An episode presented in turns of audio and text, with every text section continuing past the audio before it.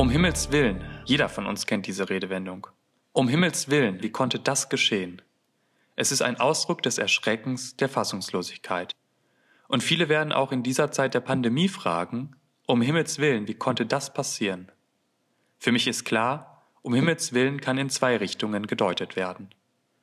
Um Himmels willen kann das denn wirklich Gottes Wille sein? Diese Deutung schließt sich für mich aus, denn ein Virus ist lediglich ein Virus, eine Art Organismus, der sich reproduziert, der mutiert, der einfach auftaucht.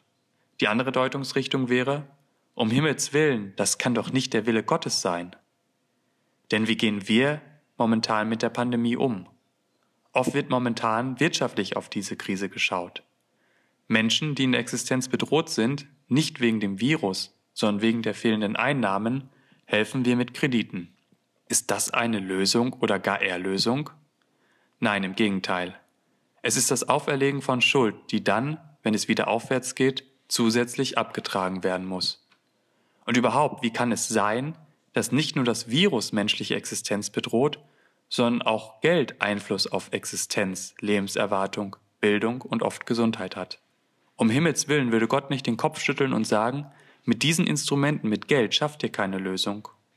Sollten wir nicht eher davon träumen, was wirklich Erlösung schaffen würde? Nun ist Zeit zu träumen, was die Welt aus Gottes Sicht besser machen würde. Und es gibt nun diese Träumer in der Krise, die daran arbeiten, dass nicht das Gegenwärtige, sondern die jetzt aufbrechende Solidarität das letzte Wort haben wird.